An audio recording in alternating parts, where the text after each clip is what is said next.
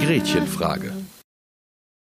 Hallo und herzlich willkommen bei einer weiteren Ausgabe der Gretchenfrage, dem gesellschaftlich-theologischen Podcast aus Kiel und Gelsenkirchen und heute tatsächlich auch Oberhausen.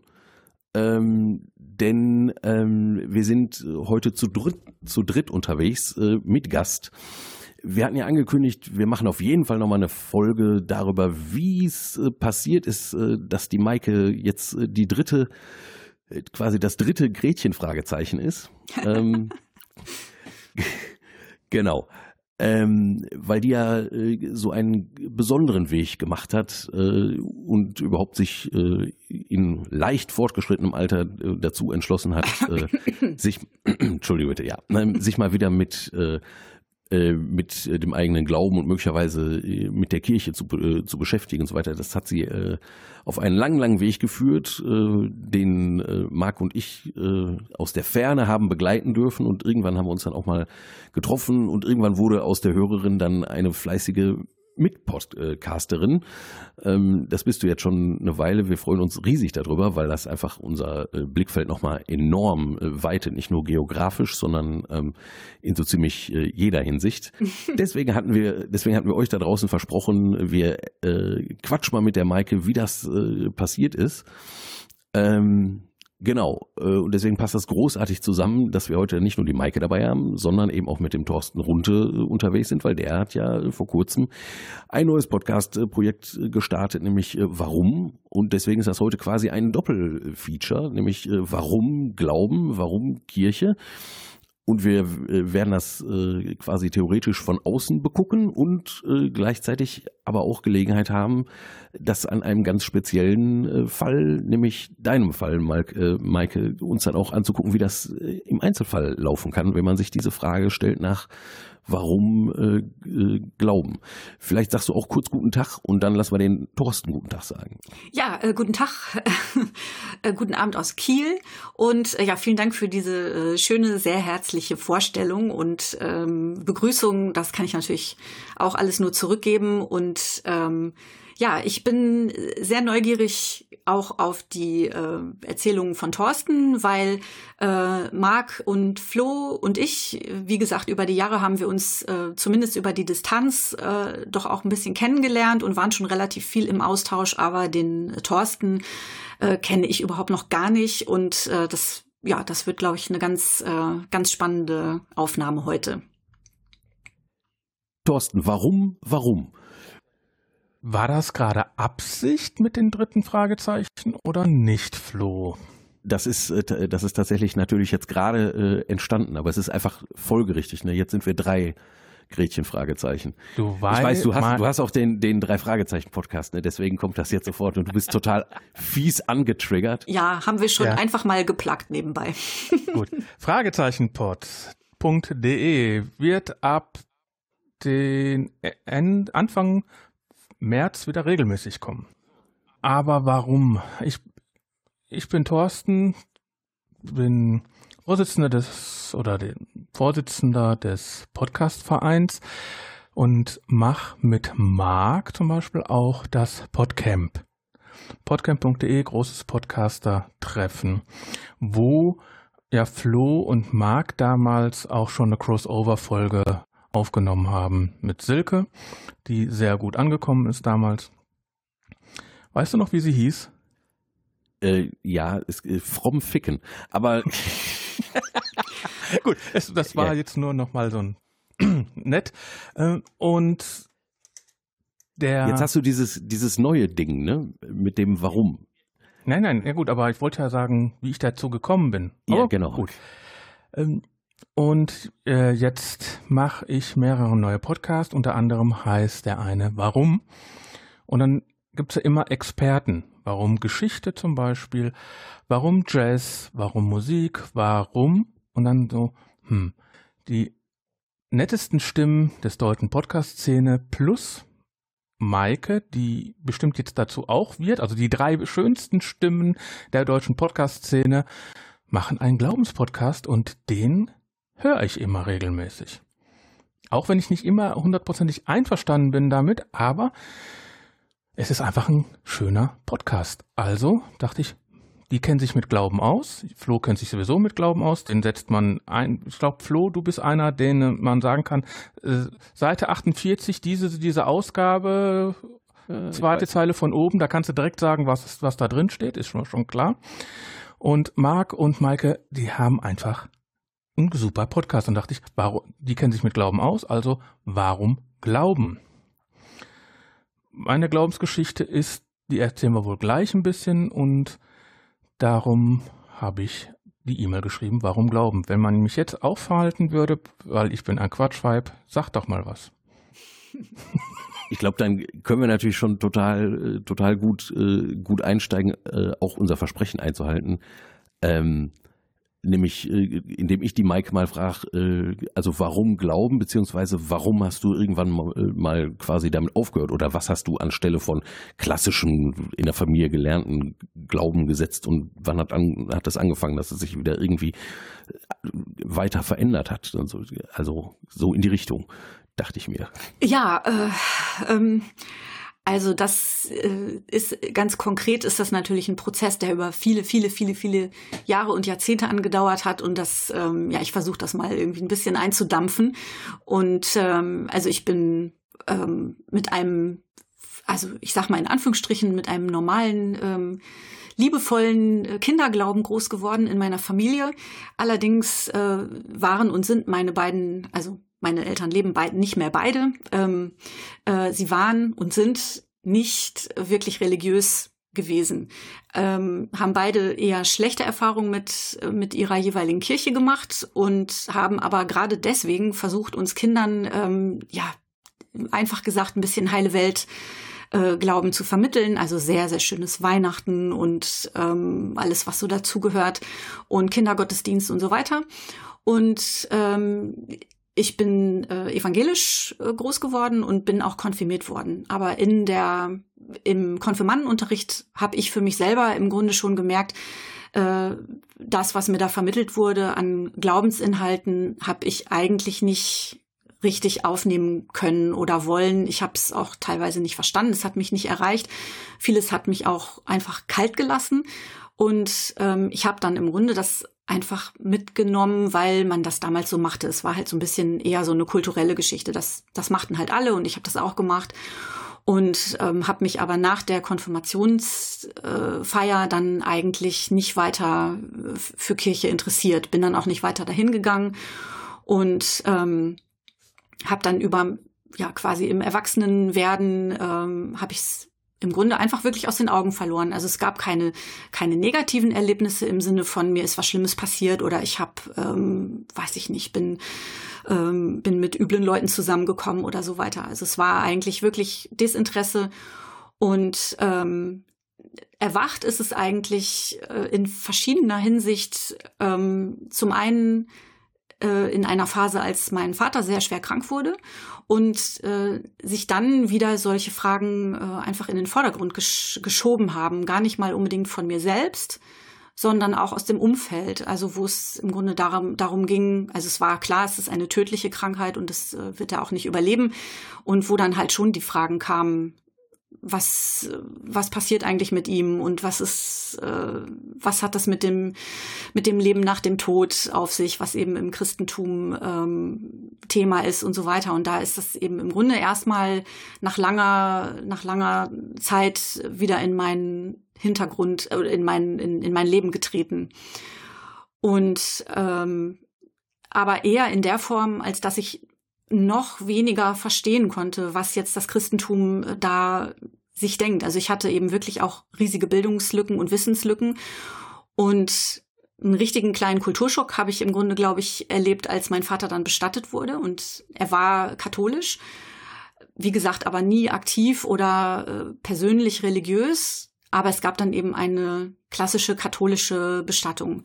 Und das war das aller allererste Mal, dass ich überhaupt wieder äh, zu einer Beerdigungsfeier in einer Kirche war und dann war es eben katholisch. Und ich habe da drin gesessen und habe nichts verstanden, gar nichts und war ganz befremdet und trotzdem gleichzeitig habe ich irgendwie gedacht, das ist gut, dass das hier passiert. Und da bin ich hinterher aus der Kirche rausgegangen und habe gedacht, das ist, das ist eigenartig. Also trotz kompletten Befremdetseins und auch manche Dinge wirklich schrecklich findens, ähm, hat aber irgendwie was nachgehalt. Und dann ist es eben bei mir so, wenn ich was nicht verstehe, will ich das Verstehen lernen und dann äh, schmeiße ich mich da halt rein, quasi mit Haut und Haar. Und dann habe ich eben angefangen, äh, Fragen zu stellen und habe mich, habe mich eben das erste Mal in meinem Leben mit, mit katholischem äh, Christen, Christsein äh, beschäftigt und habe angefangen, danach zu suchen, was gibt's denn da so? Und da bin ich unter anderem auch auf diesen ominösen Podcast gestoßen. Äh, in dem ich jetzt selber äh, mitmachen darf. Und äh, ja, habe im Grunde angefangen, meine Wissenslücken zu schließen. Das ist, ähm, das ist, glaube ich, wenn man jetzt die Frage im Großen Allgemeinen und nicht so individuell stellt, warum Glauben? Also wenn du mich jetzt fragen würdest, Thorsten, warum Mach Glauben? Ich auch noch? genau, aber da gebe ich schon mal eine, eine vorneweg Antwort. Dann wäre das auf jeden Fall ein auch ein klassischer Erklärungsversuch dafür, warum Menschen glauben. Ne? Also Menschen glauben deswegen irgendwas, ähm, ähm, oder entwickeln Fragen und Hoffnungen und Zweifel und sowas, weil sie halt das Leben als ähm, begrenzt erfahren. Ne? Also in deinem Fall, äh, Maike, war das jetzt halt äh, die Krankheit deines äh, deines Vaters, wo also quasi, wo man der ähm, der Endlichkeit des Lebens äh, und der Dinge nicht unter Kontrolle haben im Leben nicht mehr ausweichen konnte. Mhm. Ähm, das ist der Moment, wo dann plötzlich sowas wie äh, religiöse Überlegungen oder eben Glaube interessant wird. Also eine klassische Theorie über Religion ist, Religion ist ein Kontingenzbewältigungsmittel. Also etwas, was dazu dient, ähm, mit der Begrenzung des Lebens irgendwie klarzukommen. Also neudeutsch würde man sagen, ist eine, eine Coping-Strategie. Ne? Genau. Ne? Um, um klarzukommen auf, äh, auf die Begrenzung des Lebens und die Fragen, die damit in, im Zusammenhang stehen. Das wäre eigentlich so eine erste einfache Antwort auch direkt. Ne? Also schön, dass es so gut passt. Also wenn mich wer fragt, warum glauben, dann sage ich halt ja deswegen. Da kann man natürlich immer noch sagen, ja, aber das ist ja alles, trotzdem alles Quatsch. Aber dann kann ich immer noch sagen, ja gut, aber sagen wir mal kulturell oder auch individuell, individualpsychologisch erfüllt Religion oder Glaube auf jeden Fall erstmal diese Funktion. So. Ja, genau. Aber, aber du hast ja jetzt nur erzählt, was, warum Glaube überhaupt existiert, aber du hast nicht gesagt, warum du glaubst. Warum ich persönlich jetzt glaube. Das hat natürlich genauso wie bei der Maike halt auch wieder so eine Geschichte. Ähm, bei mir ist das alles ein bisschen, äh, also ich bin halt, äh, also ich habe das damals als Kind überhaupt nicht gemerkt, ne? aber ich bin schon in einer ziemlich katholischen Familie groß geworden. Also mir, für mich war das alles total normal, dass man irgendwie sonntags zur Kirche geht und dass wir vorm zu Bett gehen äh, gebetet haben mit den Eltern das gehörte irgendwie so dazu und beim vorm Essen halt auch und so. Und ich war dann halt auch in der Gemeinde, klar, dann war ich irgendwie im Kinderchor und dann war ich irgendwann Messdiener und klar bin ich zur Erstkommunion und ganz selbstverständlich auch zur Firmung und so weiter. Ich habe mir da ehrlich gesagt nie so Gedanken drüber gemacht. Und äh, also mir ist quasi schon seit der Kindheit der Glaube und tatsächlich dann auch irgendwie der christliche Glaube, also das Nachdenken über äh, der, die das Ewige als Gott, Vater, Sohn und Heiliger Geist und was da sonst so alle so mit äh, zusammenhängt, relativ selbstverständlich quasi so angewachsen. Ne? Ähm, also ich muss quasi heute auch äh, zugeben, ich glaube vor allem, weil ich das halt auch quasi im Elternhaus gelernt habe und in meinem Umfeld gelernt habe. Genau, einfach so, äh, einfach so aus Tradition. Ja, und ich kann zum Beispiel bis heute, glaube ich, gar nicht sagen, äh, dass ich wirklich glaube. Also das, äh, ich habe ja im Grunde jetzt auch erstmal nur bis dahin erzählt, wo, wo der Impuls losging, äh, dass ich gemerkt habe, okay, da ist eine Neugier und ein Verstehen wollen. Und ich habe mich äh, lange, lange Zeit dann auch wirklich dezidiert als Atheistin gefühlt. Und ähm, ja, habe allerdings nie in dem Sinne mich atheistisch verortet, dass ich Religionen und auch religiöse Menschen ablehne, sondern äh, eher, dass ich so die Haltung hatte, ähm, das braucht man einfach nicht. Also man kann auch ohne diese Coping-Strategien durchs Leben kommen und äh, offensichtlich können das viele Menschen ja auch wirklich sehr, sehr gut. Und ich habe sehr lange gedacht, dass ich das auch kann. Und ähm, ja, und habe natürlich auch sehr, sehr verstärkt immer ähm, so den Blick auf die negativen Seiten von Religionen geworfen, so das, was natürlich auch teilweise medial passiert und so verbreitet wird. Und ähm, habe aber im Grunde durch diesen durch diesen äh, Weg angeregt durch dieses neugierig werden dann ja auch einfach gemerkt okay da gibt's natürlich viele viele viele viele Kritikpunkte nach wie vor in allen Religionen denke ich mal ähm, aber ich habe erstmal angefangen, die Menschen zu sehen, die in dieser Religion sich bewegen. Und da war dann auf einmal, also relativ schnell klar, so einfach ist das nicht. Und dann war im Grunde ein, ein weiterer Schritt eben zu merken, ähm, okay, das ist erstmal eine andere Art von, von Respekt, die ich den, äh, den religiösen Menschen dann in meinem Umfeld auf einmal entgegenbringen konnte. Ich konnte das früher gar nicht, weil ich auch einfach nichts wusste und mich auch natürlich irgendwo ein bisschen überhoben habe über, äh, über, über deren Glauben und vielleicht so, wie es auch in manchen atheistischen Zirkeln immer noch üblich ist, so ein bisschen belächeln und naja, wenn man das halt braucht und so. Und ähm, es war auch nicht so, dass ich ohne weiteres dann quasi eingestiegen bin und gesagt habe, okay, super, ich finde das jetzt alles toll und jetzt will ich auch gläubig werden, sondern das sind im Grunde ganz, ganz viele winzige kleine Begebenheiten gewesen, die mir erstmal klar gemacht haben, ähm, ich weiß eigentlich nichts und so. Und äh, ich weiß auch immer noch ganz furchtbar wenig, aber ich habe mich dann eben quasi wirklich auf den Weg gemacht und mittlerweile sitze ich halt in meiner spärlichen Freizeit über dem Würzburger Fernkurs und mache eben ein Fernstudium katholische Theologie, weil es mich einfach komplett gar nicht mehr loslässt. Und das, ähm, ja, das ist was, wo ich aber auch selber eigentlich drüber staune. Und das ist vielleicht dann das wirklich Interessante, äh, weil da ja auch schon wieder dieses äh, so ein Stück Unzugänglichkeit drin ist. Ne? Ja, total. Also es gibt, es gibt Menschen, für die ist das völlig klar, die, die brauchen das einfach nicht und denen fehlt auch nichts.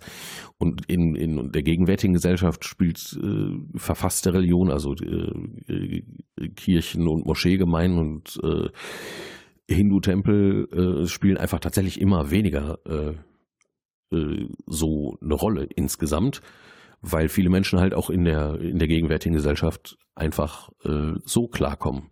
Also die stellen sich dann halt einfach auch die Frage nach, vielleicht erfahren die das Leben auch gar nicht so sehr als Kontingent, dass sie, dass sie so weit kommen, äh, da ernsthaft sich Gedanken drum zu machen. Oder die sind einfach zufrieden damit, äh, dass man halt geboren wird und dass man irgendwann stirbt und dass man dazwischen Geld verdient und das ist es dann. äh, Entschuldigung, das war jetzt schon wieder eine kleine Spitze, aber ähm, ja, genau. Äh, deswegen, ähm, also ich würde, mich würde jetzt, wo wir den Thorsten gerade einmal da haben, würde mich natürlich schon auch interessieren, also ich weiß ja zum Beispiel, äh, dass du Papa bist. Ne? Und das wäre jetzt, mhm. glaube ich, auch so ein, so ein Punkt im Leben, der irgendwie kontingent ist, ne? weil da kommt was rein ins Leben, was, was neu ist, wovon man natürlich wusste, dass es kommt und so weiter, aber so ein Kind ist einfach auch nochmal krass, ne? ne? wenn das so groß wird und das stellt Fragen und so. Und ich glaube, das ist auch so ein Punkt, ähm, wo erfahrungsgemäß dann die Fragen nach, nach Weltanschauung, Religion, Glauben oder so auch plötzlich nochmal eine, eine, eine Rolle spielen und eine, eine, Relevanz gewinnen, an die man vorher gar nicht gedacht hätte. Deswegen wäre das jetzt quasi mein, mein Punkt, wo ich dich fragen wollen würde, äh, spielt das im, im Leben mit deinen Kindern irgendwie eine Rolle, so der, der, der ganze Bereich? Also ich bin ja der Meinung, dass Glauben eigentlich nur daher kommt, weil man sich Sachen nicht erklären konnte. Und hat man dann natürlich irgend, irgendwann alles per Glauben äh, die, äh, die Griechen, ja, Donnergott und was nicht noch alles. Und es ging immer weiter. Und die Fragen, die Kinder eigentlich stellen, sind eigentlich doch rational erklärbar. Also man, die, kind, die Fragen, die Kinder stellen, die einzige Frage ist, was passiert nach dem Tod? Hm, kann man nicht beantworten, kann man höchstens glauben, ja. Aber alle anderen Fragen, die ich erlebt habe, konnte ich eigentlich rational erklären. Also das hat das Leben und das, äh, das Leben mit Kindern und Glauben muss nicht zusammengehören. Nee, das finde also, ich auch. Also es wird ja auch, ist ja auch mal, ist ja auch so eine Streitfrage gerne, ne, dass eben gesagt wird, ähm, Kinder, Kinder soll man auch gar nicht irgendwie die eigene Religion irgendwie ähm, ja, ich sag's mal negativ aufdrücken, obwohl ich mir dann schon die Frage stelle, wenn man jetzt ein Elternhaus hat, wo, wo die Religion auch äh, einen Platz im Alltag hat, also wo man halt Tischgebete hat oder eben andere religiöse Rituale pflegt, ist es ja schwer, das so strikt zu trennen und dem Kind zu sagen, ja, also wenn du, wenn du irgendwann mal zwölf bist, dann kannst du damit in Kontakt kommen. Das ist, glaube ich, unrealistisch.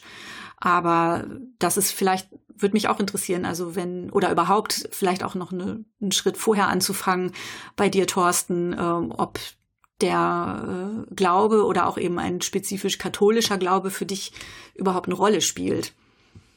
Also bei uns in der Familie, wir leben nicht gläubig.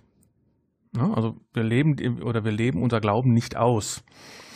Trotzdem sind unsere Kinder mit einem Glauben erzogen worden. Also wir haben uns ganz bewusst für die katholische Grundschule zum Beispiel entschieden. Mhm. Obwohl genau in dem gleichen Gebäude eine normale Grundschule ist.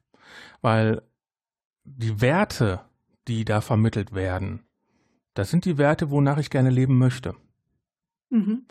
Und das ist äh, auch ein Punkt, wo ich gleich nochmal drauf zukomme, aber ich erstmal mein Lebensweg.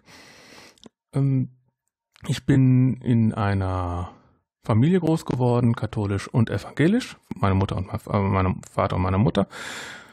Katholisch mein Vater, evangelisch meine Mutter. Und ich, wir sind in einer katholischen Gemeinde groß geworden, wo wir den Pastor geduzt haben. Mhm. Also wirklich eine, äh, obwohl ich in Duisburg ge äh, groß geworden bin, äh, in eine Ecke, wo wir wirklich auch den Pastor kennen. Wir kannten seine Haushälterin, wir kannten alle. Und man kannte die Vor- und Nachteile von denen. Also zum Beispiel St. Martin musste man immer vier Strophen St. Martin singen, bei allen anderen nur eine. Aber auch deswegen äh, ist man, wir waren auf der katholischen Grundschule und hatten den Pastor, also Mac, auch als äh, Religionslehrer die ersten vier Jahre. Und dadurch kam automatisch, dass ich auch Messdiener war. Und zwar war ich Messdiener, bis ich fast 16 Jahre alt war. Also relativ lang sogar. Und ich bin dann mit 15,5 oder eigentlich fing es mit 14 an, wo normalerweise gefirmt wird. Und alle meine Freunde sind gefirmt worden und ich und mein bester Freund, der auch mit mir Messdiener war, wir beide nicht. Mhm. Weil der Pastor sich vertan hat, uns nicht angemeldet hat, falsche Liste. Wir haben sogar äh, an dem Firmungsgottesdienst haben wir sogar, äh, waren wir sogar Messdiener. Ja? Und alle Freunde von uns, und dann sagt er, ja, machen wir mal in zwei Jahren. Und das haben wir dann noch, weil wir uns auch um die Kleinen gekümmert haben, um die Frischlinge damals, ähm, haben wir das erstmal noch mitgemacht, aber irgendwann äh, mit 15, fast 16 hat man auch andere Hobbys, meistens so weiblich. und da haben wir dann beide gesagt, nee, wir wollen nicht mit den 14-jährigen Bubis und Mädels dann äh, da stehen und gefilmt werden. Und sind dann Ostersonntag in der Kirche, haben wir gesagt, ja, äh, wir wollen das nicht. Dann sagt, hat der sich dann aufgeregt, der Pastor.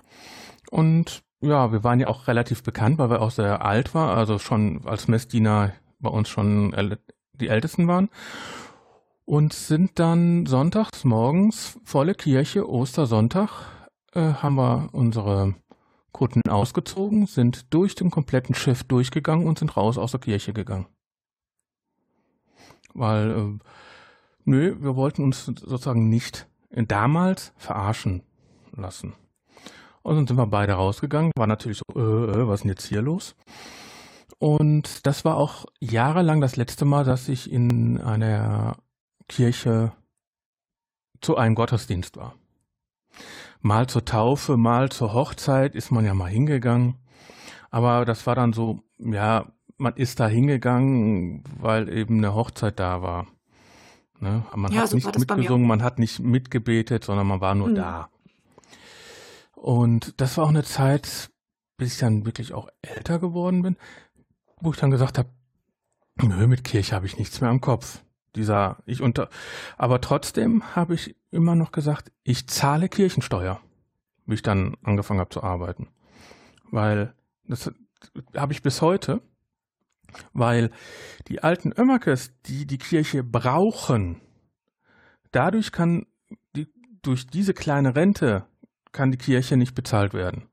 Mhm. Also so dieses, ich, was ich absolut von da an, auch, wenn ich nichts mit der Kirche zu tun haben wollte, was ich trotzdem sehr, sehr gut fand, war die Gemeindearbeit.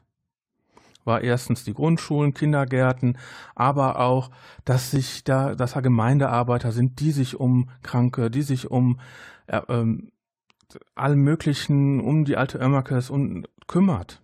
Das fand ich immer gut und das fand, wollte ich auch immer unterstützen. Mhm. Das hat also nichts mit der Kirche zu tun gehabt, sondern mit der Organisation der Gemeindearbeit. Quasi mit dem sozialen, gesellschaftlichen Aspekt. Genau. So. Ja. Und das, äh, das ist auch immer noch eine Sache, warum wir jetzt auch, warum ich auch zweimal Kirchensteuer bezahle. Für meine Frau und für mich, weil sie ist evangelisch, ich bin katholisch. Aber ist ja auch nur 50 Prozent, ist also geht alles. Ist ja nicht so, dass man seinen eigenen Pastor monatlich bezahlt. Ja, ich habe ja. zum Beispiel, ich bin ja ausgetreten, also das fehlt in dem Puzzle vielleicht noch. Also ich bin dann wirklich irgendwann mit Anfang 30 bin ich aus der evangelischen Kirche einfach ausgetreten, weil ich, also ich habe mir zum Beispiel diese ähm, ja sehr sozialen und äh, löblichen Aufgaben, die dann natürlich alle auch erfüllt werden, äh, ich habe das einfach gar nicht mehr gesehen, weil ich so weit davon weg war.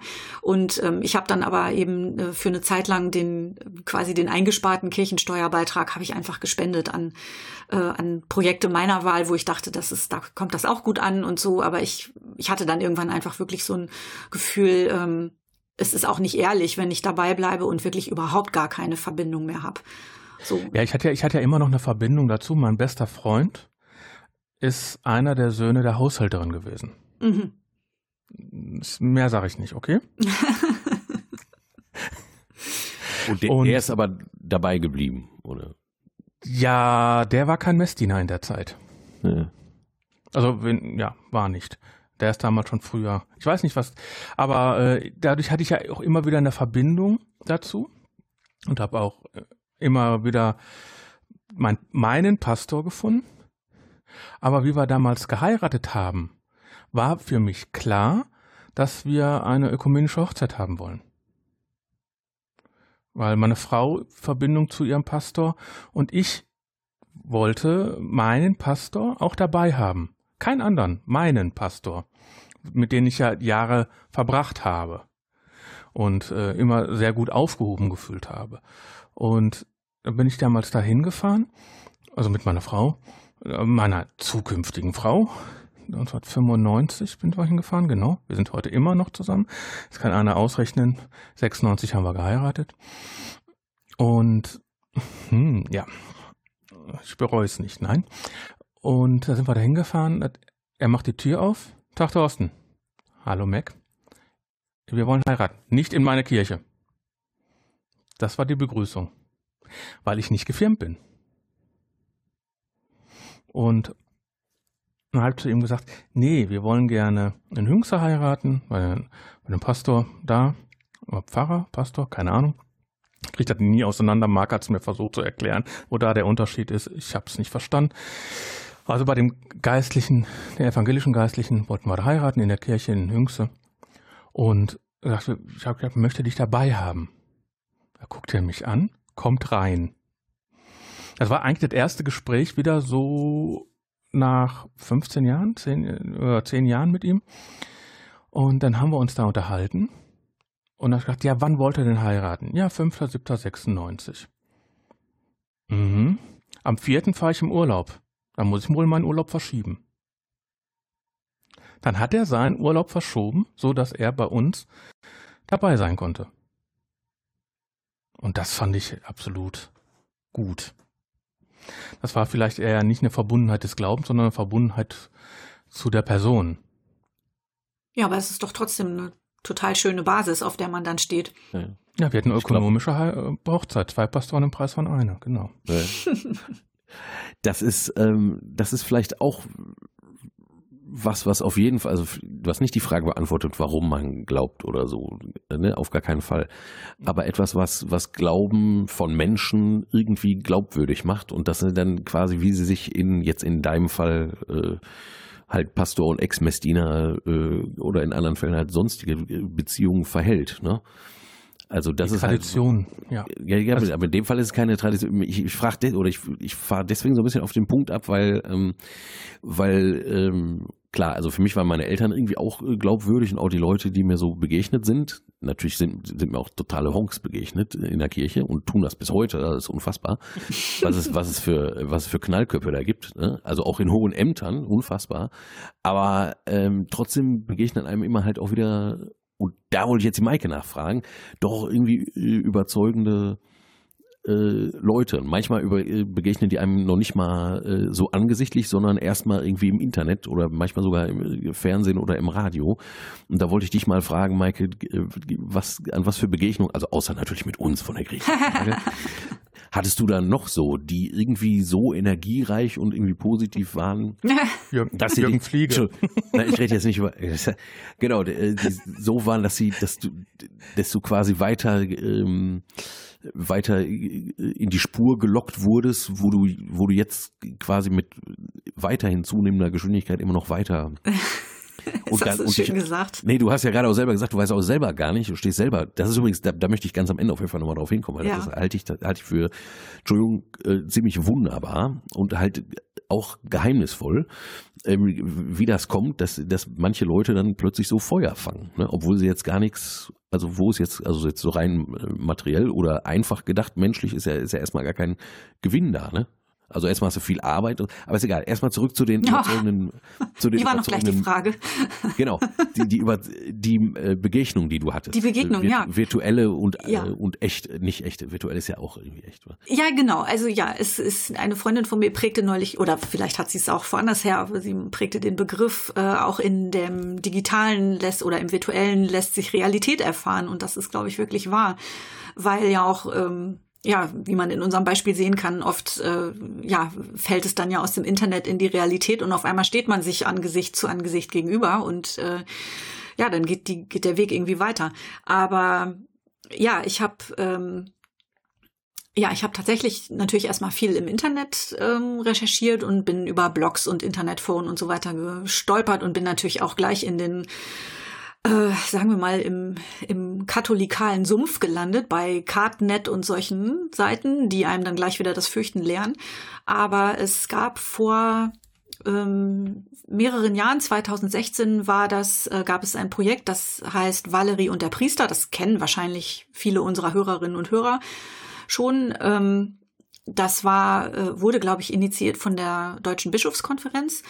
Und da ist eine junge, also aus meiner Perspektive wirklich damals sehr junge Journalistin, die war Anfang 20 damals, ähm, äh, die auch sich als äh, Atheistin äh, verortet und äh, auch deutlich femini feministisch unterwegs ist, die ähm, hat sich für ein Jahr lang hat sie einen katholischen Priester im Münsterland begleitet und zwar einen dezidiert konservativen. Und das haben sie natürlich sicherlich auch alles so ein bisschen so inszeniert, damit das auch schön äh, so ein bisschen so ein kleiner Weltenclash ist, aber ähm, es war, ich fand, dass es sehr, sehr, sehr gut umgesetzt wurde, weil es eben überhaupt gar nicht irgendwie reißerisch war, so nach dem Motto, hier, jetzt zeigen wir euch mal, wie furchtbar die andere Seite ist, sondern die haben diese beiden, also die Valerie und der Franziskus, haben über ein Jahr, glaube ich, ähm, ganz, ganz, ganz viel Zeit miteinander verbracht und haben sich wirklich gegenseitig ungefähr alles gefragt. Und auch ohne,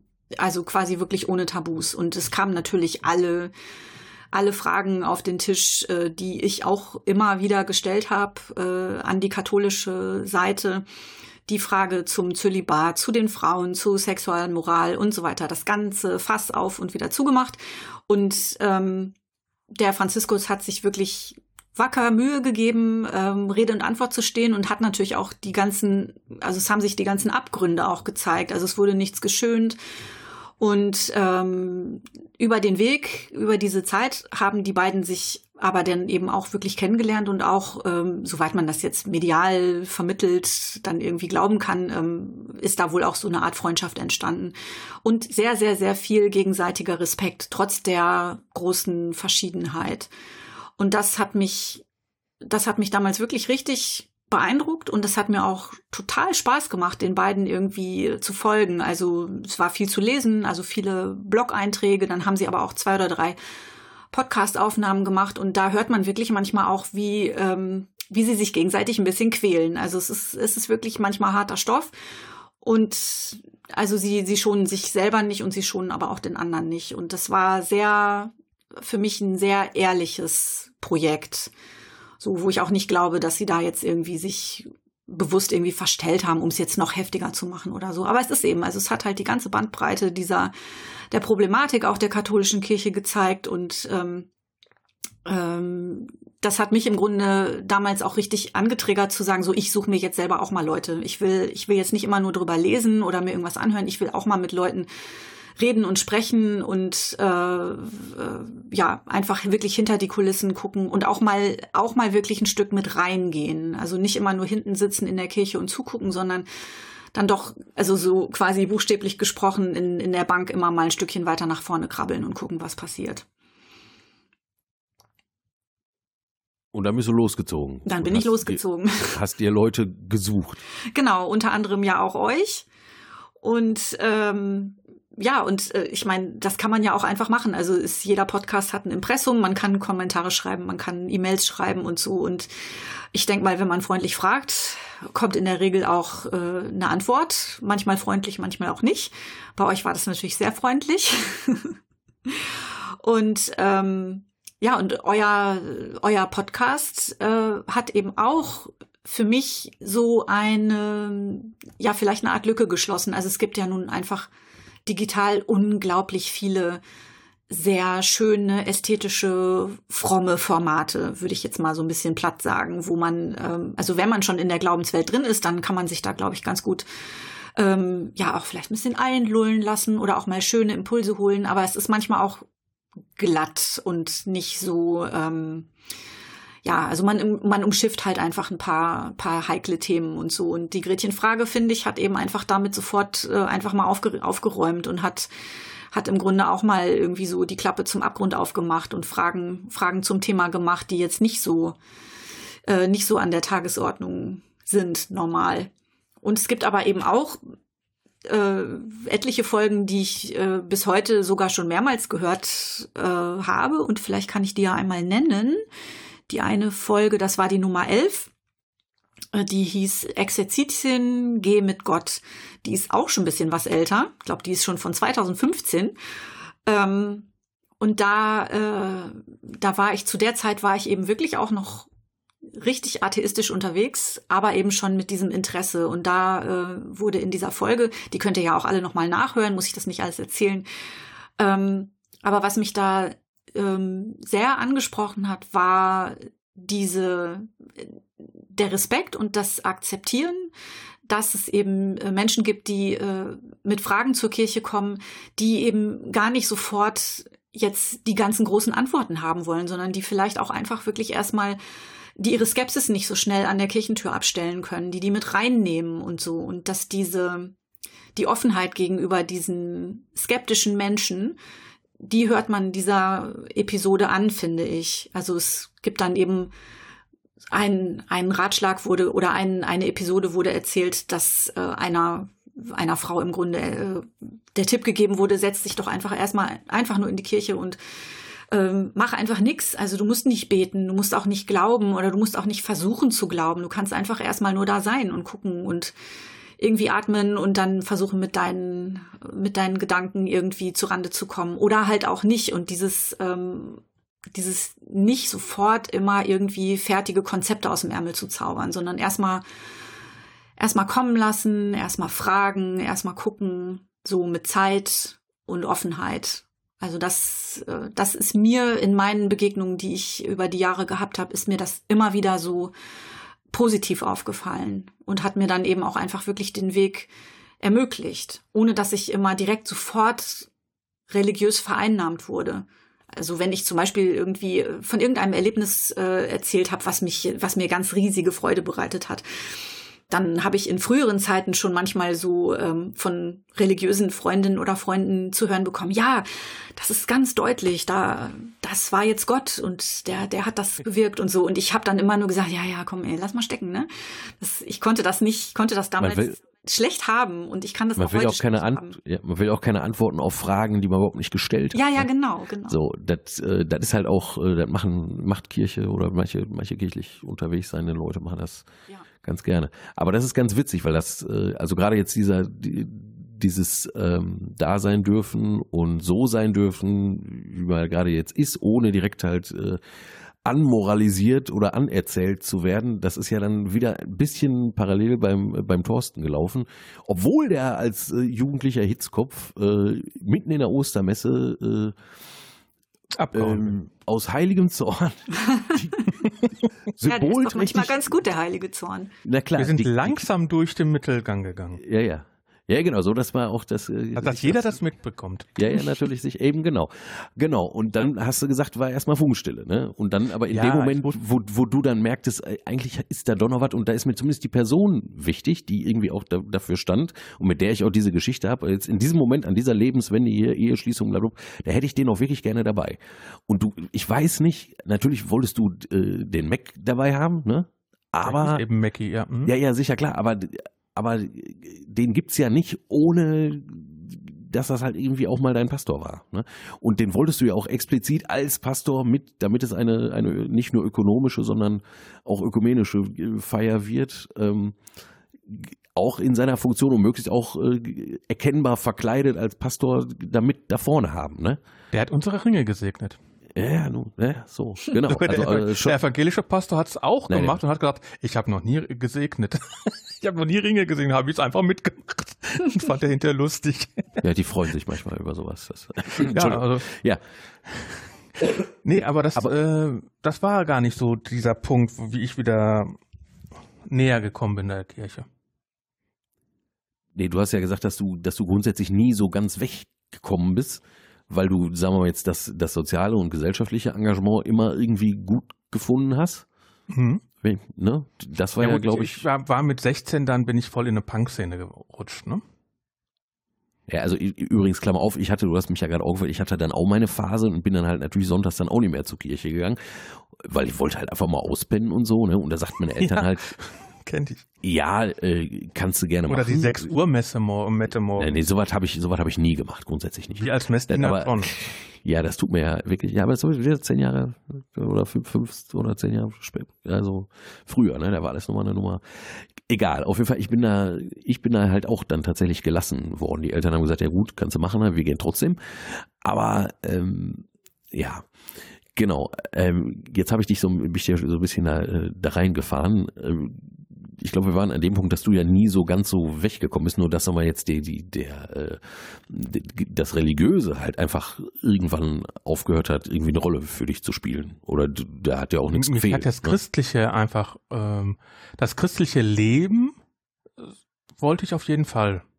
Ne? Also äh, da war auch eine Diskussion, muss man Christ sein, um christlich zu leben? War immer so meine Sache. Und muss man glauben, um, um christlich zu leben? Fand ich immer, äh, habe ich verneint. Ne, das war auch dieses Hochzeitsgespräch, was er, was der Pastor meinte, ja, muss man. Und ich sagte nein. Weil man die Gemeinschaft der Menschen untereinander äh, sich wertzuschätzen, ist doch eigentlich mir egal, was diese Person glaubt, solange sie frei glaubt. Und solange die die Leute, anderen Leute glauben lässt, was sie wollen. Das ist für mich christliches Leben. Ja, da wird, wie gesagt, also da- das ist eine, ist eine Streitfrage, ne? Also je nachdem, Ja, mit wem man das- redet. Das, das war So. für mich so mein, mein christliches Leben. Ne? Ich kann, Also- ich kann da nur sagen, kurz, äh, du hast, äh, du hast äh, mächtige Fürsprecher mit dieser Position. Also was heißt mächtige? Also Karl Rahner, großer katholischer Theologe, selber auch Jesuitenpater und so weiter, alles, der ist, glaube ich, weil nicht Ende der Mitte, Ende der 90er gestorben oder so. Ähm, der äh, hat auch diese, diese, deine Position vertreten und hat also davon äh, gesprochen, dass es quasi anonyme Christen gibt. Also welche, die eben nicht Christen sind und trotzdem Christen sind, weil sie, sagen wir mal, ähm, aus de, ich, ich benutze ungern das Wort Werte, weil ich Werte finde ich sehr kompliziert als Begriff, aber sag mal, doch äh, aus so einer Haltung heraus leben, ne? Die, äh, also eben sich für ein gelingendes Miteinander, für Gerechtigkeit in der Welt, gegen Not, gegen Ausbeutung und so weiter. Äh, also letztlich für Werte einsetzt, die quasi dann so eine Haltung zum Ausdruck bringen. Ne? Ich finde das immer so lustig, dass eigentlich der CCC macht das ja auch. Nur die meisten der CCC-Leute. Du meinst den Chaos Computer Club? Ja, machen das ja auch. Die wollen ja miteinander, füreinander und gegeneinander arbeiten. Und die meisten sagen, aber wir sind absolute Atheisten. Ja, aber es, es gibt ja, also es gibt ja auch noch den, äh, die Menschen, die sich dann ähm, spezifisch auch als Humanisten verorten und ähm, im Grunde die jetzt auch wieder schwieriges Wort diesen diesen Wertekodex oder den Wertekanon im Grunde äh, auch so pflegen und hochhalten und aber sagen wir wir brauchen dazu aber nicht äh, die Legitimation durch äh, eine kirchliche Institution oder eben es basiert eben nicht auf die, die Werte sind nicht christlich, sondern es sind eben human, humane Werte, humanistische Werte, die halt im Grunde ja Land auf, Land ab einfach akzeptabel sind für die meisten Menschen so.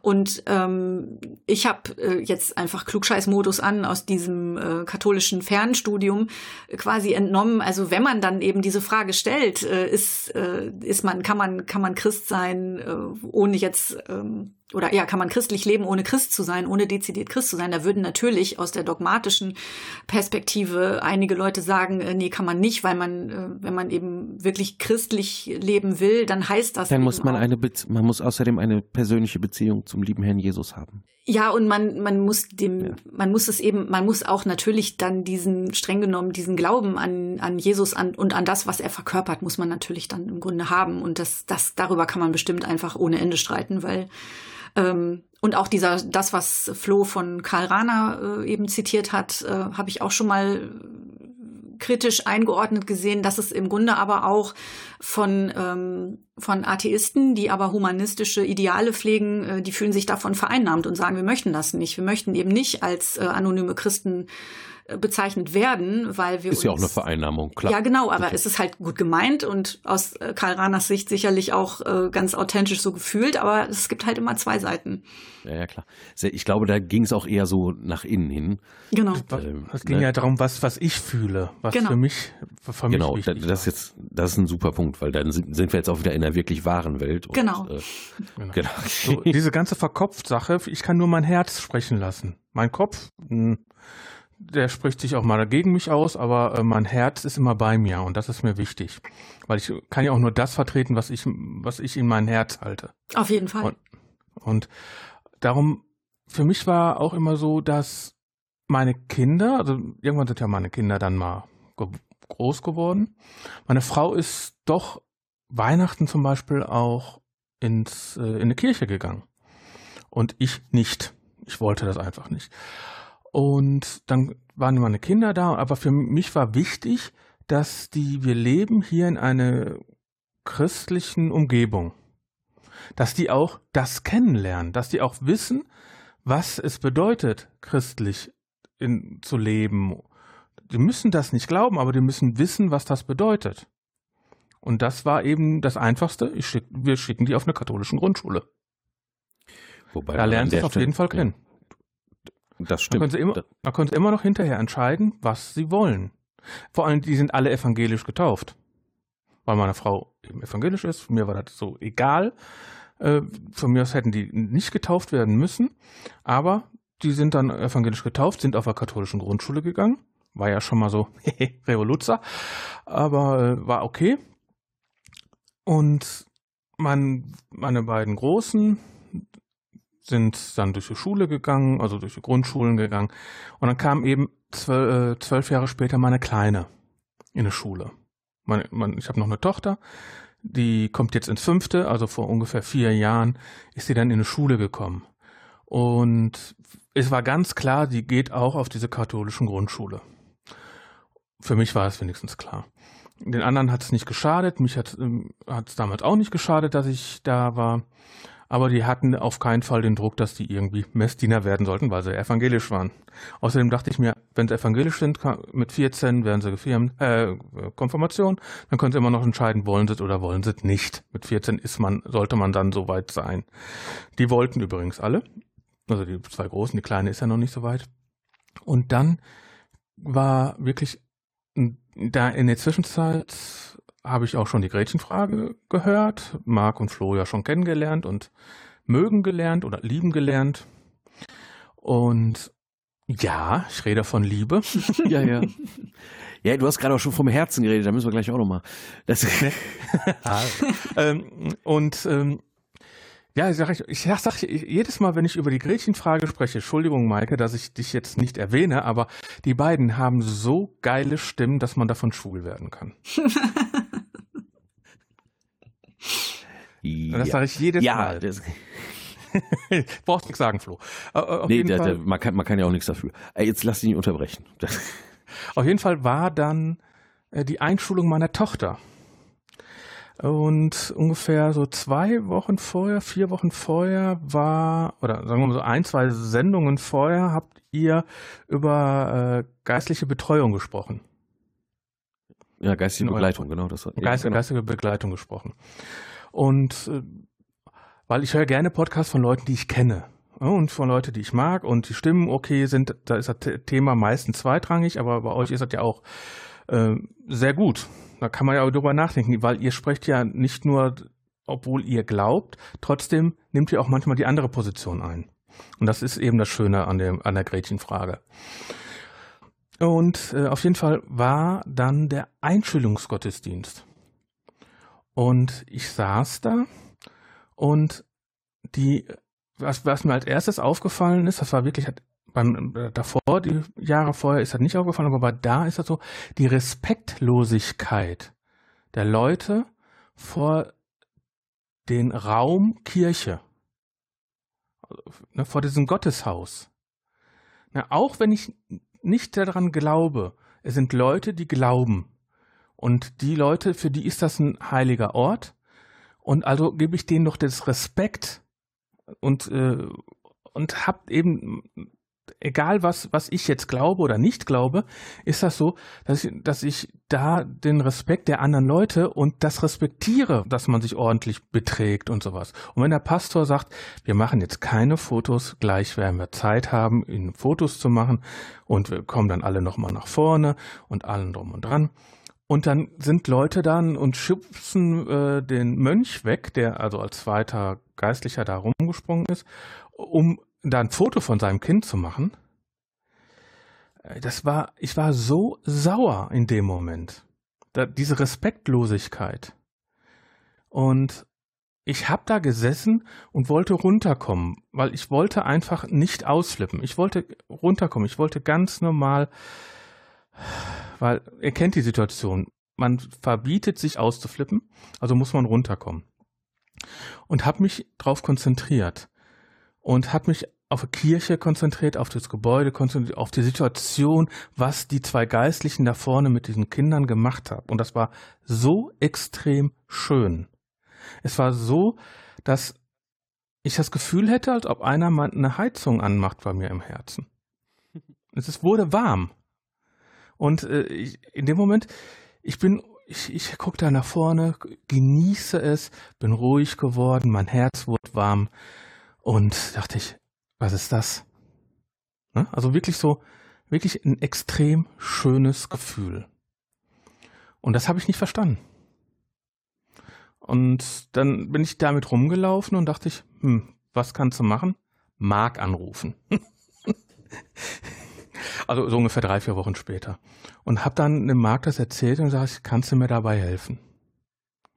Und da hat er mir dann eine Begleitung angeboten. Das heißt, hieß ja, ist ja für mich noch nicht so, ich konnte auch in der Begleitung nicht sagen, dass ich sage, ich glaube. Sondern ist einfach nur, ich fühle mich wohl und sowas. Also das war für mich so ein, auch so ein Weg dazu. Und ich weiß nicht, ob der abgeschlossen ist. Ich glaube, der wird nie abgeschlossen sein. Also und sogar ich, der ich e ewig schon quasi dabei bin, nehme das immer noch deutlich als Weg wahr. Ich habe zwar sowas wie, ähm, wie gewisse Zuhause-Momente, so im, in meinem Glauben so. Also für mich ist klar, irgendwie der, die das Ewige ist also ich kann mir eine Welt ohne, also auch eine persönliche Welt, auch ein Leben für mich äh, schon ohne äh, der, die das eben, also Gott oder was vorstellen, aber irgendwie halt auch nicht. Also es wird immer irgendwie da sein und es, ist irgendwie, äh, ich verstehe es natürlich nicht wirklich immer und manchmal nervt's mich auch, aber im Großen und Ganzen ist es halt einfach da. Also das Weghafte bleibt sogar bei mir. Und das ist was, also was heißt sogar? Ich bin jetzt ja auch nicht so ein äh, super todfrommer Typ da, ne? Aber, du ähm, arbeitest bei der Kirche. Das, ja, aber das, Gibt Atheisten, das, die bei der Kirche arbeiten? Ja, glaube ich schon, ne? Also Gibt ja, auch bekannte Atheisten? Einfach nur Be Beamte und Ver Verwalter. Na gut, die, nein, natürlich nicht, nicht offen. Ne? Also offen jetzt in, in äh, nicht, nicht in, im sogenannten bekenntnisnahen Bereich. Also wahrscheinlich nicht in der Seelsorge. Also da würden sie das, das natürlich nicht erzählen, so, ne? Ähm, aber das ist aber, das ist aber eigentlich ein gutes Stichwort, wenn ich da kurz mal reingerätschen ja, darf. Unbedingt. Ähm, und zwar, äh, als Flo und ich vor langer, langer Zeit schon mal vorhatten, diese Folge aufzunehmen, da hatten wir äh, ein paar Stichworte auf unserem Zettel stehen ähm, zum Thema Kircheneintritt oder auch Kirchenaustritt und äh, kann man ja ganz kurz vielleicht mal einschieben, weil diese, äh, also bei mir hat es sich nach und nach dann ja tatsächlich so entwickelt, dass ich gemerkt habe, ähm, also das ist das kann man jetzt wirklich nicht einfach so in, in einfache Sätze kleiden. Deswegen sage ich es einfach mal ganz platt. Also ich habe irgendwann einfach gemerkt, ich, ähm, ich möchte tatsächlich ähm, eintreten. Ich möchte halt richtig mitmachen. Ich will nicht immer nur am Rand sitzen bleiben. Also es sind so viele schöne Begegnungen gewesen und, und Kontakte entstanden und auch Freundschaften gewachsen und auch diese Zuhausegefühle sind entstanden. Aber ich habe die ganze Zeit wenn mich jetzt jemand richtig mal auf den Kopf gefragt hätte, ja, hör mal, glaubst du denn jetzt auch richtig an Gott? Dann äh, hätte ich nicht einfach so Ja sagen können, weil das einfach so eine vage Geschichte in meinem Herzen und in meinem Kopf ist. Ähm, und dann eier ich halt irgendwie immer so rum, ne? Und habe halt gemerkt, so, pff, also ich würde mich jetzt nicht mehr Atheistin nennen, aber ich würde auch bis heute nicht sagen, ich bin ein richtiger tiefgläubiger Mensch. Also richtig sowieso in Anführungsstrichen ist klar. Aber als sich diese Frage stellte, ich, ich möchte halt gerne richtig bei euch mitmachen, äh, trotz all der Schauderigkeiten und äh, fürchterlichen Verbrechen, die ähm, an dieser Kirche leider kleben. Ähm, aber ich das sind doch einzelne Personen, das ist auch nicht die Kirche, das sind doch nee, einzelne Personen, die sich unter diese Kirche verstecken. Ja, gut. Ja und nein. Und es, ist schon, also es, es ist schon halt, es ist schon hart. Also je tiefer man drinsteckt, je, je, je schwieriger wird es und man macht auch einen Spagat. Also ich mache den jedenfalls. Aber es gibt nicht ähm, nur die, die, die individuelle Sünde und Schuld, es gibt auch strukturelle Sünde und Schuld, also strukturell ja, Böses und genau. Doofes. Und das gibt's halt leider äh, wirklich auch. Aber gibt es in jeder Organisation, oder? Ja, ja natürlich gibt's das in jeder Organisation. Ja, aber man kann es auch nicht immer wegrelativieren. Ne? Also es ist auf jeden Fall ein Thema für eine eine bis zwölf extra extra Auf jeden Folge. Fall, aber ähm, worauf ich halt hin wollte, war diese Frage äh, von wegen äh, gibt es Atheisten in der Kirche? Ähm, das, äh, also ich habe diese, diese, mit diesen Zweifeln bin ich natürlich dann auch losmarschiert und habe äh, quasi den, den Pfarrer meines Vertrauens, den ich dann hier in Kiel auch kennengelernt habe, äh, dem habe ich das auch einfach so erzählt. Und der hat dann, ähm, also der hat natürlich auch gemerkt über die Jahre, die wir dann miteinander zu tun hatten, ähm, dass mich das zieht, aber dass ich eben auch viel Skepsis habe und, und Kritik und so. Und äh, der hat dann aber mir im Grunde irgendwann noch mal ein bisschen so ähm, ja, also der hat mir vielleicht ein bisschen geholfen damit, indem er so einfach mal gesagt hat, also ich habe hier ja auch Leute sitzen, die wollen eigentlich gar nicht wirklich in die Kirche, aber die brauchen halt den Job und die, die sagen mir ganz klar, ähm, ich glaube nicht an Gott und ich finde die Kirche auch eigentlich ziemlich schrecklich, aber ich brauche diesen Job und ich bin qualifiziert und ich, äh, ich habe auch das Bewerbungsgespräch schon absolviert und die möchten mich gerne und was mache ich denn jetzt? Aber ich muss halt eintreten.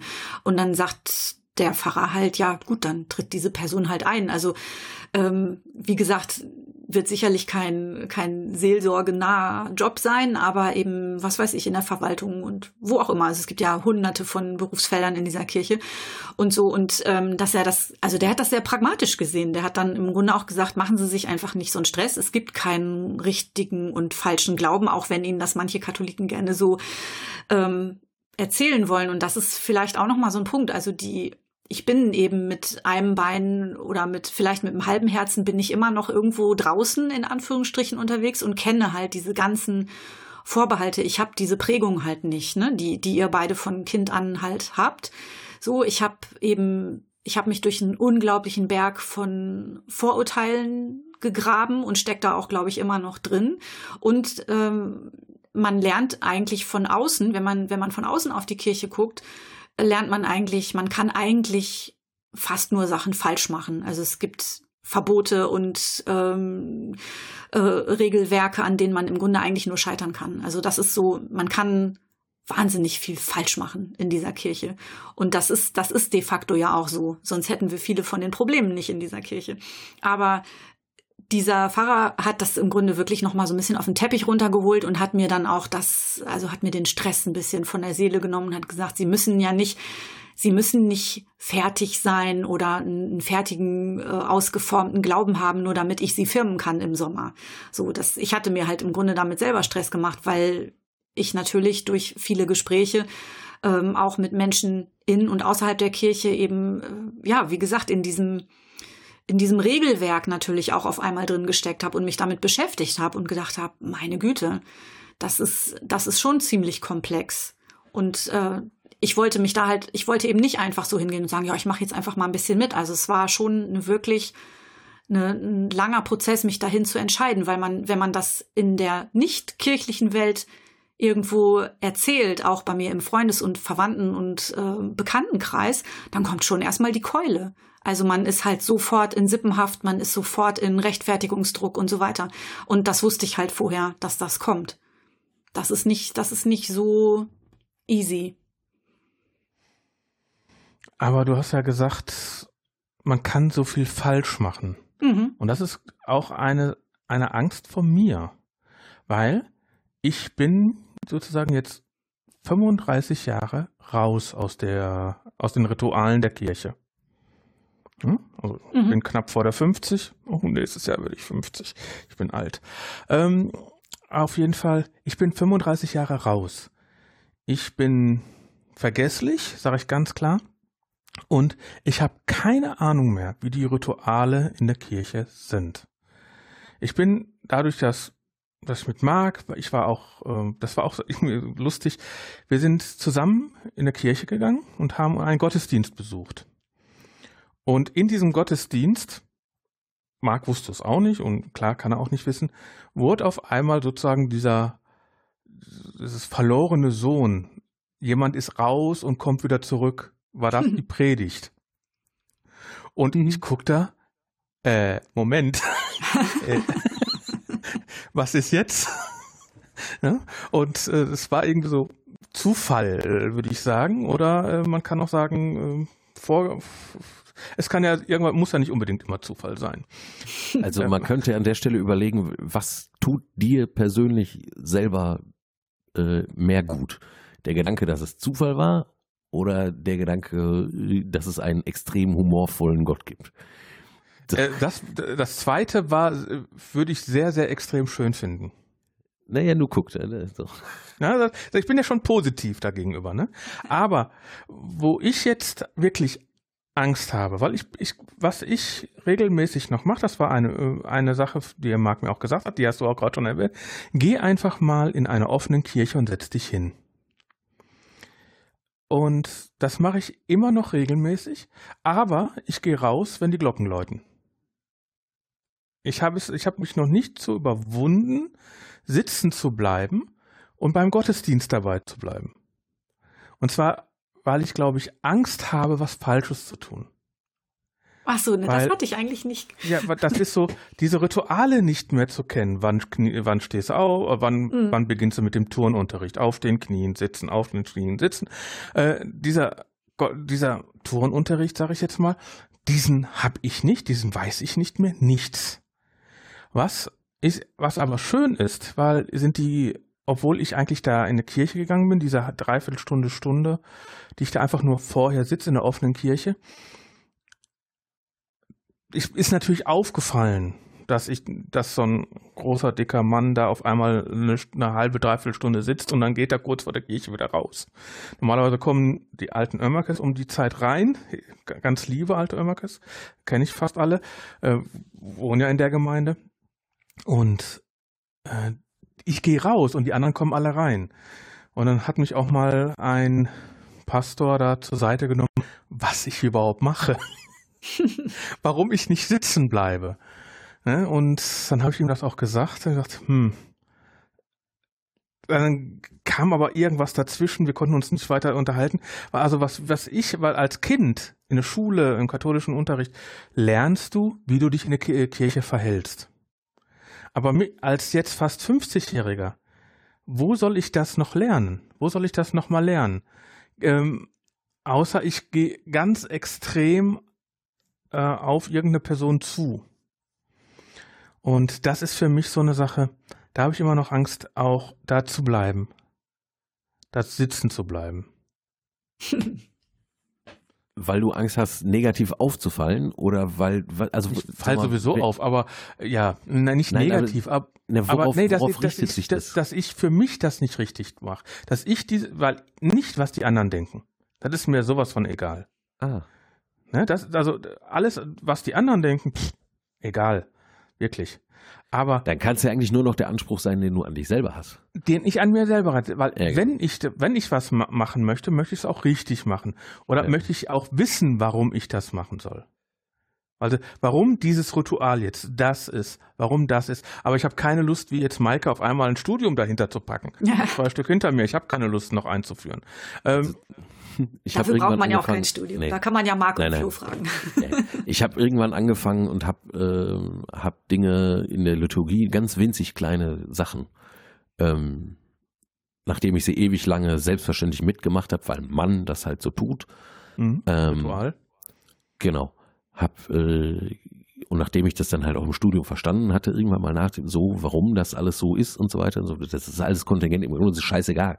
Also solange du nicht äh, schreiend auf dem Altar Stepptanz machst, äh, während der Messe, ähm, dann aber Latein, Grunde, bitte. Ja, yeah, genau, das, das wär's noch. Ne? Äh, Stepptanz und dabei lateinisch rappen. Aber ähm, da könnte übrigens jetzt den neuen Podcast, den ich, den ich jetzt gerade bei mir für die Gemeinde mache, könnte da mal, aber ist egal, anderes Thema. Also Lateinisch also das ist, lernt, das, lernst nein. Okay. Nein, nein, nein, nein, aber es ist so fast, fast, fast. Großes Geheimnis. Aber ähm, nein, aber also da gibt's ja gar keinen richtig und falsch, außer das hast du ja gerade selber schon offengelegt, das, äh, dieses für dich. Und dem, das ist natürlich eine super spannende Spur. Und äh, also auch eine super spannende geistliche Spur. Kleine, kleines Beispiel, ich hatte angefangen von mir zu erzählen, ich habe dann irgendwann angefangen, die Dinge an gewissen Stellen mit Absicht anders zu machen. Also zum Hochgebet knien sich alle hin. Ich kann das verstehen, warum man sich da hinkniet. Das ist vielleicht auch gar nicht so schlecht, aber ich knie mich da nicht mehr hin. Ich knie mich da grundsätzlich nicht mehr hin. Ich knie mich äh, in der Kirche nur noch hin, wenn ich irgendwie das Gefühl habe, das ist jetzt Ausdruck meiner, meines persönlichen Gebets jetzt gerade mal unbedingt. Jetzt möchte ich gerne mal knien wenn ich alleine in der Kirche bin oder so, kommt sehr, sehr selten vor.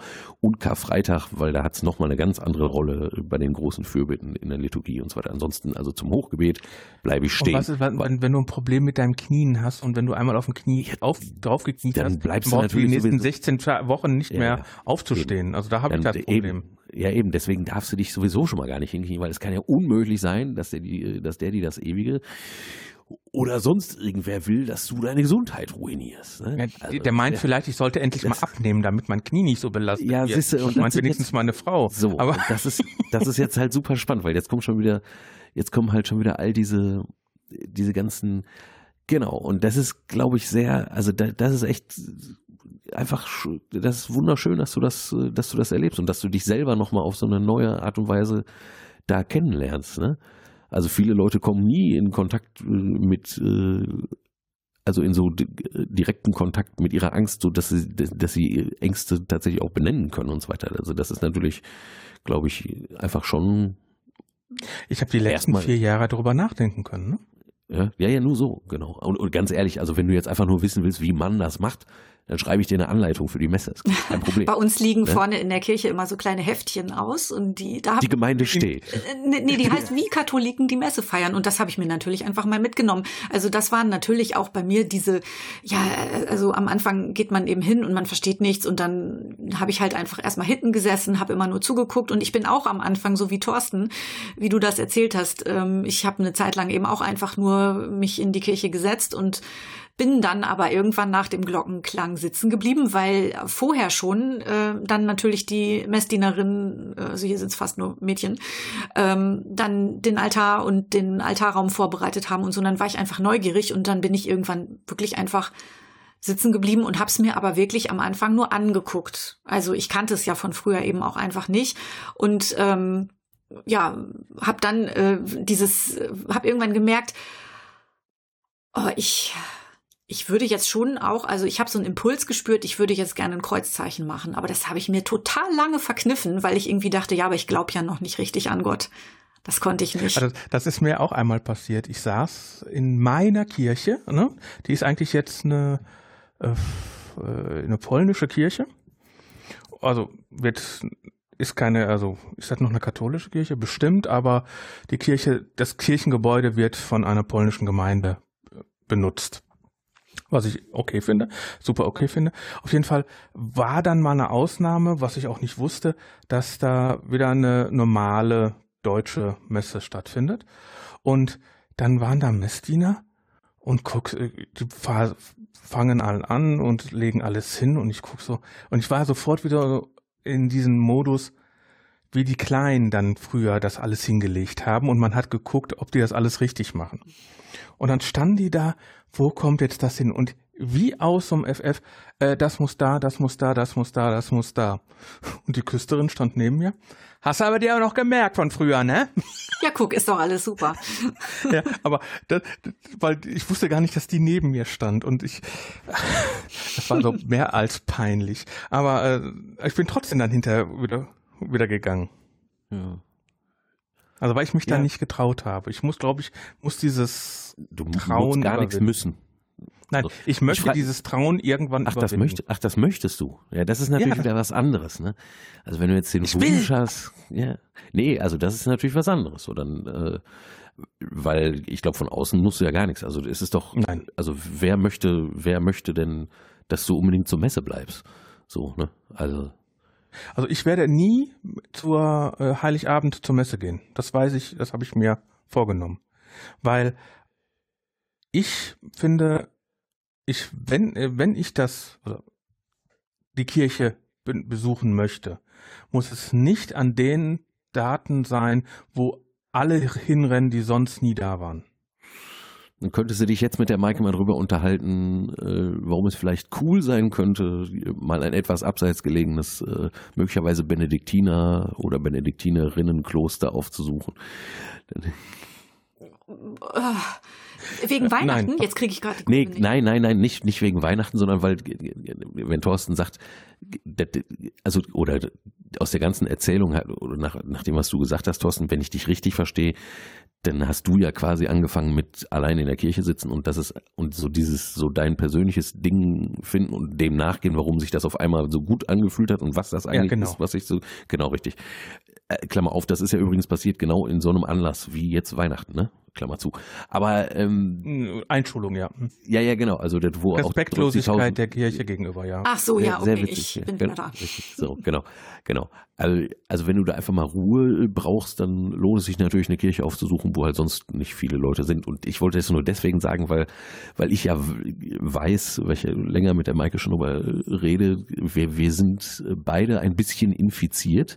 Also ich bin seit ich, seit ich äh, 2004, 5 in Jerusalem auf dem Zionsberg da ein Jahr äh, an der Seite ähm, einer benediktinischen Mönchsgemeinschaft äh, gelebt habe, habe ich halt einen benediktinischen Infekt und äh, die Maike hat auch einen kleinen benediktinischen Infekt, glaube ich. Also ich habe Jerusalem aus dem jüdischen Bereich kennengelernt, weil ich bin mit Freunden da vier Wochen gewesen. Das wäre auch nochmal noch eine ganz schöne andere Sichtweise. Ja, weil ich in der Zeit, ich habe ja nie ohne ohne Gemeinschaft gelebt. Also das heißt, äh, ich, ich habe mich den Glauben angenähert in der Gemeinschaft, wo ich gelebt habe. Das heißt also, ich, wir waren, ich habe einer von meinen besten Freunden ist Rabbi und äh, da er hat mich natürlich rangeholt, äh, ne, an, er hat mich versucht, an den Glauben zu führen. Ähm, und dann habe ich auch die die Feste mitgefeiert und bin auch auf der Bildungsreise nach Jerusalem mitgefahren und sowas. Das war schön. Es war extrem schön, um da viel zu lernen. Und auch in der Gemeinde zu leben, aber nicht um äh, den Glauben überzutreten. Versteht, versteht ihr, wie ich das meine? Ja, ja. Mhm. Diese Gemeinde, die Gemeindearbeit, nicht die Arbeit, sondern die Gemeinde selbst. Und das ist eben das Schöne. Mhm. Ja, und das habe ich, ich habe sowas im Grunde in der Vergangenheit überhaupt nicht erlebt. Also das ist, glaube ich, schon echt ein, ein, großer Unterschied so, ne? Dass ich, also ich bin, habe mich alleine auf den Weg gemacht und auch jetzt ist es so hier in, äh, in Kiel ähm, haben wir natürlich wie in vielen anderen größeren Städten auch dieses ganze Großpfarrei-Ding und so. Und es gibt ähm, also die, die Kirche, wo ich mich äh, dann mittlerweile zu Hause fühlte, ähm, die hat aber nicht so eine richtig gut funktionierende Gemeindestruktur, weil alles so zerfasert ist und ähm, also auch kaum noch Personal da ist, jetzt richtig so eine Gemeindestruktur aufrechtzuerhalten. Das ist dann eher so in den kleinen Peripherieorten hier noch vorhanden so.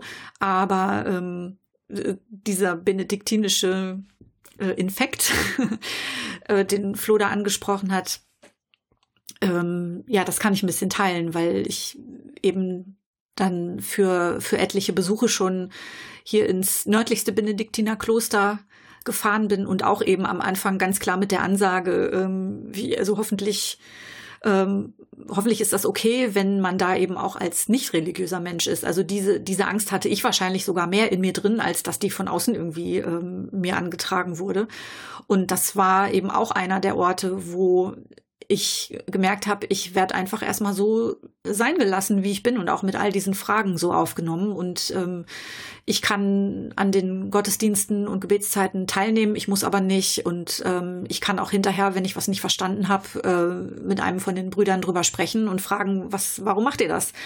Und das ist eben, das ist vielleicht einer meiner kleinen äh, Ticks oder wo ich mich als Nerd äh, dann bezeichnen würde, dass ich eben immer sofort alles wirklich lernen und verstehen will. Also auch vom Kopf her, vom, vom Hintergrund, geschichtlich, theologisch und so. Und das hat natürlich Grenzen, aber ähm, da habe ich eben auch immer offene Ohren gefunden und ähm, konnte auch im Grunde alles fragen und aber auch komplett in Ruhe gelassen sein und äh, im Grunde einfach für mich ausprobieren, was passt für mich und was passt für mich nicht. Und gerade die, gerade die Stundengebete mit den, mit den langen, langen, langen Psalmenlesungen, das ist für jemanden, der das noch nie erlebt hat, äh, kann das auch erstmal ganz, äh, ja, eigenartig sein und merkwürdig. Und ich bin am Anfang auch, manchmal nach zehn Minuten habe ich mich heimlich rausgeschlichen, weil mir das zu viel war und ich das nicht verstanden habe und mir das auch nicht gefallen hat. Und dann wie jetzt noch ein vierter Psalm, es waren noch schon drei. Da. Ja, genau. Und es ist auch nicht jeder dieser Mönche ein begnadeter Psalmsänger. Das muss man dann auch einfach mal ganz ehrlich so sagen. Und es ist nicht immer ein Hörgenuss.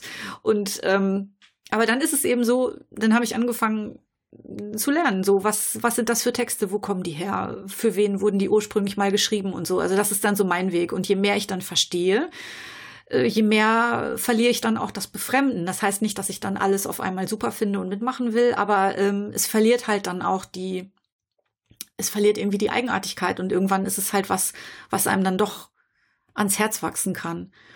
Und dieses Stichwort nochmal mit den, mit dem Falschmachen oder Angst vor Falschmachen, das ist eben ja einfach auch das, was ich auf diesem doch jetzt schon etwas längeren Weg auch einfach verstanden habe, ist, ja klar, diese katholische Kirche ist ein extrem hierarchisches Gebäude und äh, definitiv kann man faktisch auch wirklich viele Sachen falsch machen, aber viele dieser Ängste, die ich hatte oder der äh, dieser Bedenken, jetzt das bezog sich auch gar nicht so sehr auf falsches Verhalten irgendwo im Gottesdienst oder so, sondern mehr auf dieses ähm, wie wie glaube ich und ähm, ist das weil es eben, es gibt halt eine Seite des Katholizismus, die ist halt einfach wirklich knallhart unerbittlich und die duldet nicht, wenn man ähm, frei und kreativ zum Beispiel mit äh, Gebeten oder biblischen Texten umgeht oder mit den Regeln oder das, was Flo erzählt hat, dass er nach und nach angefangen hat, äh, liturgische Abläufe für sich äh, ein bisschen zu verändern oder das auszuprobieren und so. Und diese, dass man diese Freiheit aber hat und dass die auch eine Tradition dieser Kirche ist, das wird einem einfach erstmal nicht erzählt. Und das ist was, das muss man sich selber erarbeiten. Und das finde ich ist ein riesiges Manko. Und da ist aber eben einer der, also zum Beispiel der, der Gretchenfrage-Podcast, finde ich, hat da seinen Beitrag ähm, für mich in der Vergangenheit auch geleistet. Eben auch diese, diese Bedenken einfach abzubauen und zu sagen, nee, nee, das ist schon in Ordnung, auch wenn du das, wenn du das nicht gut findest, was dir da erzählt wird. Du hast einen freien Willen, du hast eine eigene äh, Entscheidungen und ähm, du darfst auch auf dich selber hören und das ist, das steht auch über dem, was äh, zum Beispiel in einem Katechismus drin steht. Da gibt es natürlich sofort eine Phalanx von Menschen, die das sofort anders sehen würden, aber das ist eben einfach was, ähm, das musste ich wirklich erstmal lernen und verinnerlichen, dass das, ähm, also dass diese Deutungshoheit nicht nur äh, auf einer einzigen Schiene liegt. Jetzt ist, äh, also da waren schon wieder, ja. Ich glaube, der, Tor, der, der Thorsten hatte gezuckt. Ja, ich dachte eigentlich schon, das war schon fast so ein Abschlusswort. Ja, das, ich war auch schon auf der Schiene, weil die, die, die Titelfrage war ja, warum glauben? Und jetzt, wenn ich so unser Gespräch rekapituliere, dann war jetzt von dem Warum gar nicht so viel die Rede. Ich glaube, wir haben einfach sehr viel uns gegenseitig erzählt, wie wir jeweils äh, glauben und was uns dabei wichtig äh, ist und was uns wohin getrieben hat und offen geblieben ist immer noch die Frage, das Wort kam gerade auch ganz am Ende bei der Maike nochmal, äh, und zwar das Herz, nämlich dass ihr da Dinge ans Herz gewachsen sind. Und du, Thorsten, hattest früher davon gesprochen, äh, dass das, was wesentlich ist im Leben, ja äh, nicht das, was unbedingt äh, im Kopf ist, sondern das, was nie von dir getrennt sein kann, das, was in deinem Herzen äh, ist. Und ähm, da würde ich sagen, das, das Ganze vom Herzen reden ist auch schon wieder quasi ein Akt äh, des Glaubens, ne? weil ähm, vermutlich könnt ihr mir jetzt auch nicht erzählen, was das denn jetzt genau ist. Euer ich glaube, die Frage kann keiner beantworten. Genau, richtig. Weil die Frage kann man sich für sich selbst nur, äh, die kann man glauben oder nicht glauben. Ja, und halt erfühlen und, und, und erschmecken vielleicht, erriechen. Auf jeden Fall ist es sehr unmittelbar, ne? Ja, mhm. ja cool. Aber, aber ich glaube, ich glaube trotzdem, dass noch trotzdem der gläubigste Mensch, den es geben kann, man kann eigentlich nur glauben, wenn man auch Zweifel hat. Unbedingt. Ich, ich sage immer, äh, es kann nur Glaube sein, wo der Zweifel wohnt, also wo der dauerhaft auch da ist. Ne? Es gibt vielleicht mal so, so Momente, die hat, ich hatte, glaube ich, im Leben ein oder zwei so Momente, wo ich so das, das Gefühl von unmittelbarer Gegenwart äh, von der, die dem Ewigen so hatte. So, da hatte ich dann in dem Moment jetzt keinen Zweifel, weil das einfach so ein, so ein Augenblick war. Aber das ist halt so ein warmes unmittelbar. Herz. Ja, ja, war, so ein warmes Herz, genau. War plötzlich da und war dann irgendwann auch wieder vergangen. Und ich kann mich, ich kann mich heute noch dran erinnern, dass ich das hatte. Ich kann auch versuchen zu erzählen, wie sich das angefühlt hat, aber ich kann das Gefühl selber nicht mehr einfach so äh, wieder wecken oder rekapitulieren oder so das Gefühl einfach auf Kommando nochmal haben.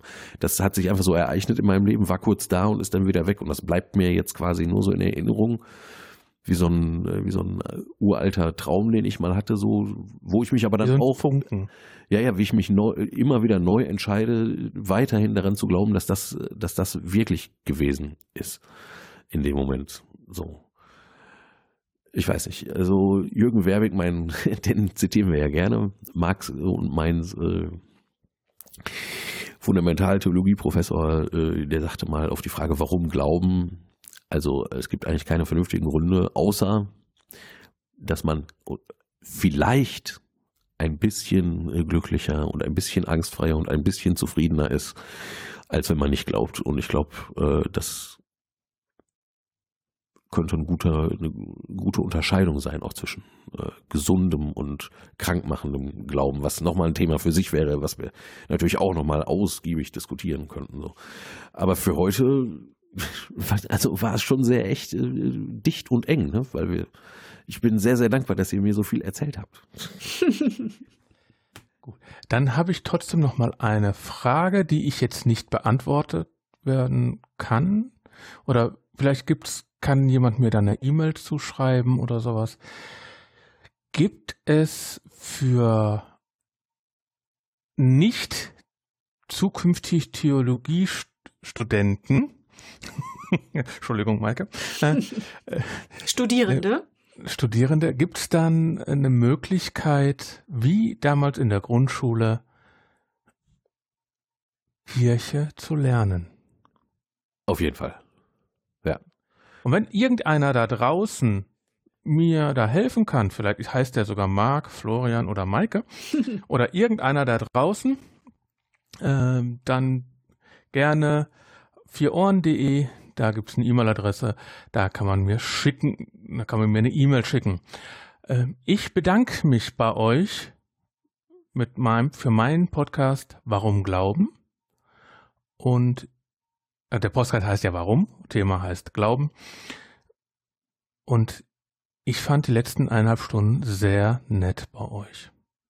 Ja, sehr kurzweilig. Schön, dass du da bist und schön, dass wir bei dir zu Gast sein. Jetzt waren wir gegenseitig äh, ne, vergastet. Ist auch schön. Genau. Crossover nennt man sowas. ja, ja. Genau. Ähm, jetzt fällt mir Hausmeister-themenmäßig gar nichts ein. Maike, dir wahrscheinlich, ich weiß nicht, hast du noch was Spannendes gelesen, was wir nochmal eben schnell ins Wort bringen sollten? Oder? Äh, nein. Also ich denke mal, wir haben so einige, einige Sachen, die man vielleicht noch in die Shownotes packen kann. Ähm, das würde ich dann noch nachreichen, aber so im Prinzip, also ich, äh, nee, alles genau. gut. Vielen Dank für äh, den einen äh, und oder anderen Kommentar, der bei uns eingegangen ist. Äh, vielen Dank für ein paar E-Mails und äh, schön, dass ihr weiterhin dabei äh, seid. Äh, genau, und dann war das Warum Glauben, Crossover von Thorsten Runtes Warum und Maikes Marx und meiner Gretchenfrage. Ähm, und ich glaube, dann können wir jetzt auch ganz gut mal äh, Feierabend äh, machen für heute. Ne? Dann, also äh, passt gut aufeinander auf, äh, die ihr alle da so da draußen seid. Ähm, gebt ein bisschen Acht aufeinander. Nächste Tag ist ja auch wieder Fastenzeit. Oh ja. Äh, kann da kann man, äh, genau. Ja, gut. Ja, ja, ist jetzt, also übermorgen ist Aschermittwoch, ne? Genau.